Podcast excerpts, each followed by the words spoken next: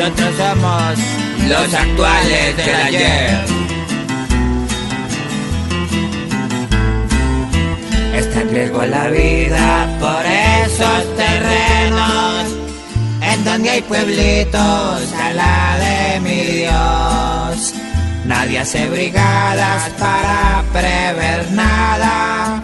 y el pueblito viejo va a dar al panteón. También conciencia ahorita, la gente necesita para cuidar la vida, que es la mayor virtud.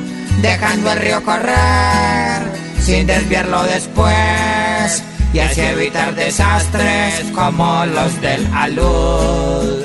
Los entes especiales vigilen estos males y antes de que sucedan díganos qué hay que hacer para que nuestros pueblos no acaben por el suelo y en vez de siniestrarse comiencen a crecer. ¡Huepa!